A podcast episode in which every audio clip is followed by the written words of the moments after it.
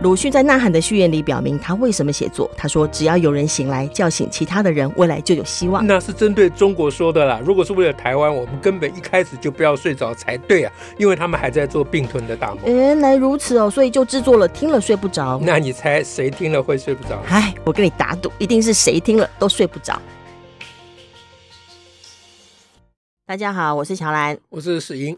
张老师，我们今天来讲什么让大家睡不着？嗯、呃。这样子好了，因为上一次我们有讲一下乌克兰的一个纪录片哦，《凛冬之火》呃，《Winter on Fire》。哎，好，那当时我们是讲说，你看在二零一三年，嗯啊，到二零一四年，他们总共抗争了三个月，嗯啊，赶走了一个亲俄的原来的那个总统，对，叫做什么亚努什么来着？亚努什么科维奇哦？哎，对对。啊，就是在广场上 抗争哦，嗯嗯啊、而且学生出先优先先出来。那那时候的心得就是，有经历过这一番经历的国家，你就可以理解为什么他现在可以撑这么久。嗯哼，啊，当时我们的心得是这样。嗯，那当然看了做纪录片以后，我心中还是也留下很多疑问呐。嗯哼啊，那么呃，事情绝对不是那么单纯嘛。啊，是。那后来的发展到底怎么样呢？因为二零一三、二零一四到现在也很多年了，很多年了，又换过呃两任，呃换过一任嘛，就泽伦斯基是，他之前还有一位，哎，还对对，就是二零一四年推翻亚努以后，还有一位，那一位叫做波罗什么来着？波罗申科啊。对不起，我我只记我的 脑容量只能记两个字，菠萝就好了。就菠萝，主要是菠萝。呃，菠萝刚好是巧克力大王，所以跟食物有关。嗯，好，雅努不晓得跟什么有关。好，不管啊，泽伦斯基这个名字大家已经背很熟，我也背很熟了，这个不用不用花脑筋。好，那对不起，这是闲话，不应该插出去哈。那那那今天呢？嗯，就是我一直在想这个事情。那今天早上刚好看到《自由时报》自由广场啊。呃，有有一篇文章，嗯啊，里面的一小段呢，啊，就又触发我一个心得，嗯、啊，就想讲给大家听听看。哦、是是，是从《自由时报》那篇的心得，呃，从那里引发的。哦，啊，哎，嗯、那呃，那篇作者叫做什么艺名啊？林艺明啊，林双木林的林啊啊，林艺明哦，呃，是福和会的。哦，他是那台湾联合国协进会的理事长。台湾联合国协进会理事长。嗯、OK OK，反正这位林义明先生常常写，我常常都有看的、啊。嗯嗯啊，那他是很坚定的台派，这毫无疑问了、啊，那他今天这一篇呢？就是标题叫做什么“钢铁意志”什么抗中还是什么？表达抗共钢铁决心啊，乃和平唯一出路。哎、啊，对对对，就是要钢铁抗共意志来抗共才能和平啦。嗯啊，他在阐述赖清德的这个和平保台说啊啊是。那我本来不想看了，因为我觉得这就可以想象就不不太想看了。哎，对，反正就那一套嘛。啊，那后来我就是我想我还是瞄一下，就瞄过瞄过去看到一个。很特别的东西，对我来讲很特别啦。嗯嗯，啊，对大家不晓得是不是特别？我我猜很多人也没有想过这个事情。嗯，那那我现在讲的是这个李一鸣先生这篇大作里面的一小一小部分。嗯哼，啊，也可能也不是这一篇的主旨啦，也不是最呃，也说不定是他的主旨。嗯，但他没有花很多篇幅去论述。嗯，啊，那我先来讲。他的这个给我有启发的这个观点啊，因为凡是对我有启发，我都要把 credit 要归给作者，我我不能剽窃人家的 啊呃意见想法啊，变成我自己的不行。这是我从他那里看来的。他说呢，嗯，他讲的很简单，他说泽伦斯基当时啊，嗯，跟他的前任。总统就是我们刚刚讲波罗，哎，跟波罗竞选的时候，当时的态势嗯哼。是这个波罗呢是坚决抗俄的，比较啦，比较啦，比起来，哎，跟泽伦斯基比起来啊，比起来，因为两个人都是都是抗俄的了，对，哎哎，那波罗是比较更坚决，而泽伦斯基呢就讲说他要去跟俄国跟普丁谈判，啊。那两个人都主张要加入欧盟啊，什么这一类的事情啊，加入那个那个叫什么北约啊，欧盟跟呃北约协定。对对对。那然后呢？可是，在在当时竞选的状态之下，就是就其实那个那个情势就是波罗是比较属于呃抗中保台内。啊，那那比喻起来的话啊，抗俄抗俄保乌啊，那泽伦斯基呢是比较爽爽哎。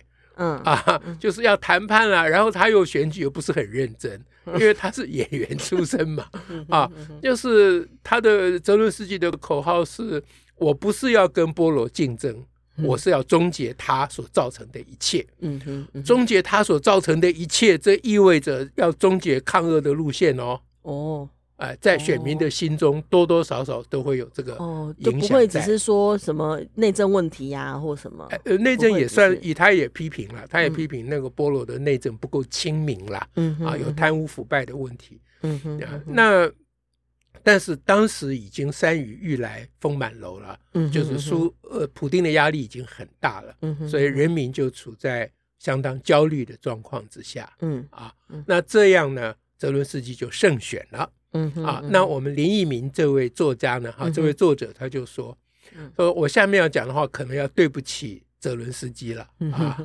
意思就是说，如果嗯当初泽伦斯基没有选上的话，嗯哼啊，普丁可能不会出兵。诶，这是嗯，就是你要强烈抗俄的那个，可能就不会出兵。对，那当时我看到这个，我这个我没有想过啊，所以我就深受启发。嗯、那他的意思呢？啊，这个作者的林一鸣的意思呢，就是说，泽伦斯基给普丁一个印象，嗯哼，嗯哼，就是说，大家没有那么强烈的，没有钢钢铁意志啦，嗯，不会抵抗，哎，要要在谈判干嘛的哈，啊，就就是就在那边还还在那边，呃，谈笑风生那个味道，嗯啊啊，那相对而言，菠萝就非常。非常满面忧容了，非常严肃，就觉得很很危机了。嗯，事实上，泽伦斯基选上以后，在呃呃呃普丁入侵以前，他一直都不相信会入侵的，这也是事实啊。因为那时候美国一直警告他说，普丁会会出兵了。泽伦斯基根本就不相信，嗯，泽伦斯基不会啦，还在那边谈笑风生。他他们又没有直接说要打，哎，对对对，这一类的事又没有宣战，又没有说要打，对对。然后还有一个因素就是，呃，这个泽伦斯基呢是讲俄语的，哦，他是他就就类似我们这边的，就是讲国语的人，我们就可以说他是外省人。比如说类似这样，我比喻了，也许不是很恰当啊。那林义民的观点就是说，你选一个看起来很温和，uh huh. 啊，没有那么强烈的总统，嗯哼、uh，huh. 那你反而会引来战争。OK，哎，这是林义民这篇的重要的、主要的、uh. 他的主张，他的观点，也算是从结果来说，可能是因为就就就是乌乌乌克兰给我们的教训。你看乌克兰是这个样子的，嗯哼、uh. 啊。那他的意思就是说，我们必须要钢铁意志，让普丁，就是让习近平知道说，我们我们是会要抗的。哎，我们绝不是开玩笑的、嗯、啊，这样子。那那他的讲法，当然我当然赞成了啊，我觉得很对了、嗯、啊。但是接下来就要讲我的心得啊，因为以上是我转述、啊林义民的这个文章，嗯、下面是我的心得。嗯，我的心得就是说，第一个就是说。这位义民兄他讲的这么颠扑不破的道理有用吗？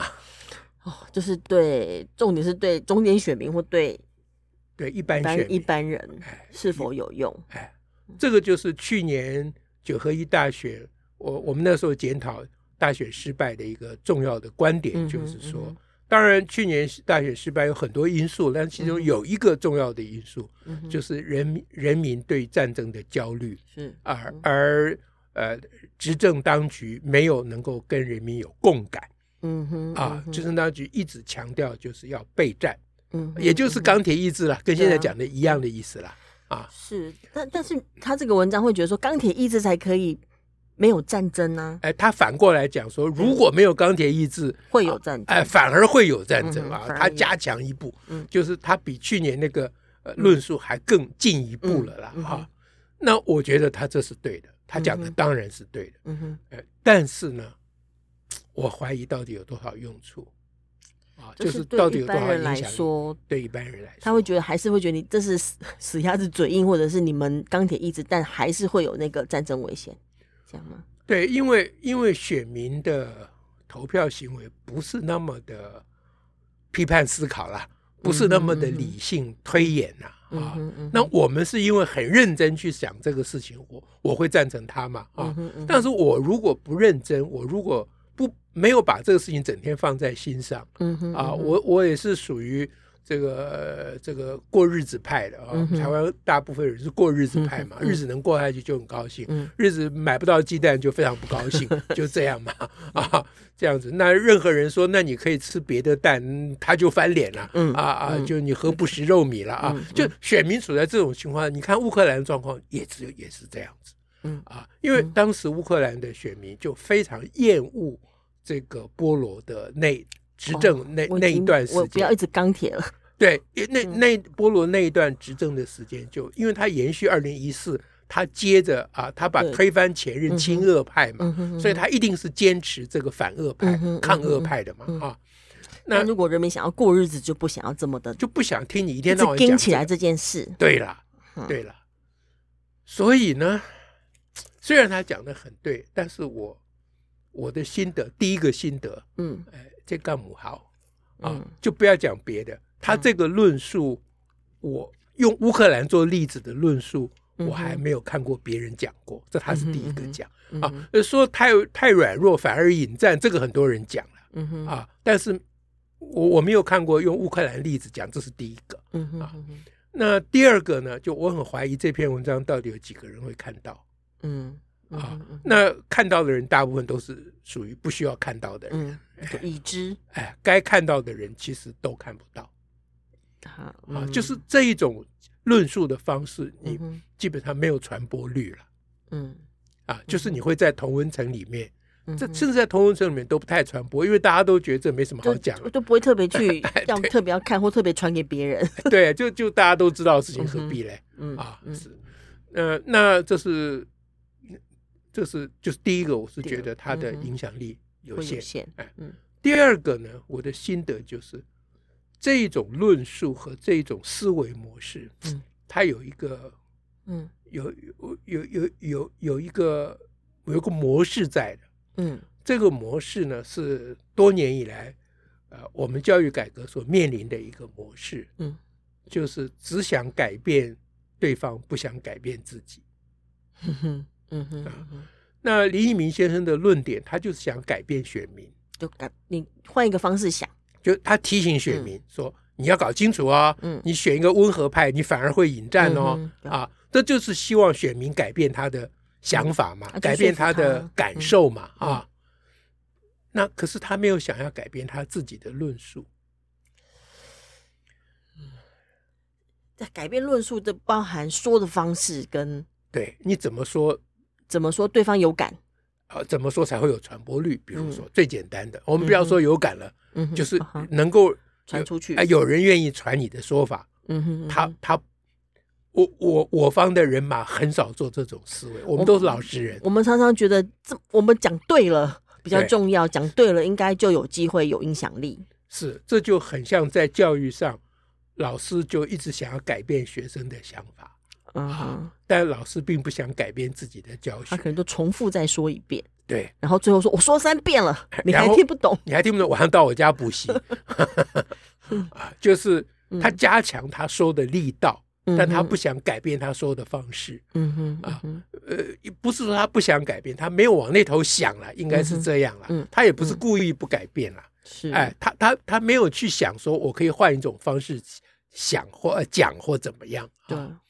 那这个呢，是我觉得蛮忧虑的。嗯哼，嗯哼。那第三点，我就要跟大家讲说，嗯，如果如果我们顺着前面的思维走下来的话，嗯，嗯哼，那那呃，这个李义民先生，嗯，他如果能够又呃又坚决的抗中啊，嗯哼，哎，那同时他的说法。